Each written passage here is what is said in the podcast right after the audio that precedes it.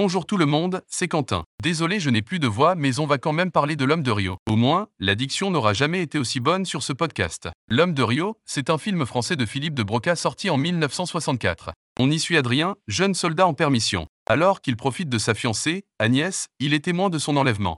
Il ira jusqu'au Brésil pour tenter de la retrouver en étant poursuivi par de mystérieux individus à la recherche de statues maltèques. Si vous aimez l'aventure, Jean-Paul Belmondo et Tintin, ce film est fait pour vous. En effet, difficile de ne pas voir à quel point Philippe de Broca a été influencé par le travail de Hergé lorsqu'il a écrit Les aventures d'Adrien en compagnie de Daniel Boulanger, Ariane Nouchkine et Jean-Paul Rappeneau. Avec l'aide de Jean-Paul Belmondo, Philippe de Broca a introduit une certaine vision du cinéma d'aventure à la française avec notamment Cartouche, Les tribulations d'un Chinois en Chine ou Le Magnifique. L'homme de Rio est marqué par une énergie incroyable avec des péripéties toutes plus folles les unes que les autres. Le rythme y est effréné mais extrêmement maîtrisé et le film ne semble jamais baisser de régime durant ses 110 minutes.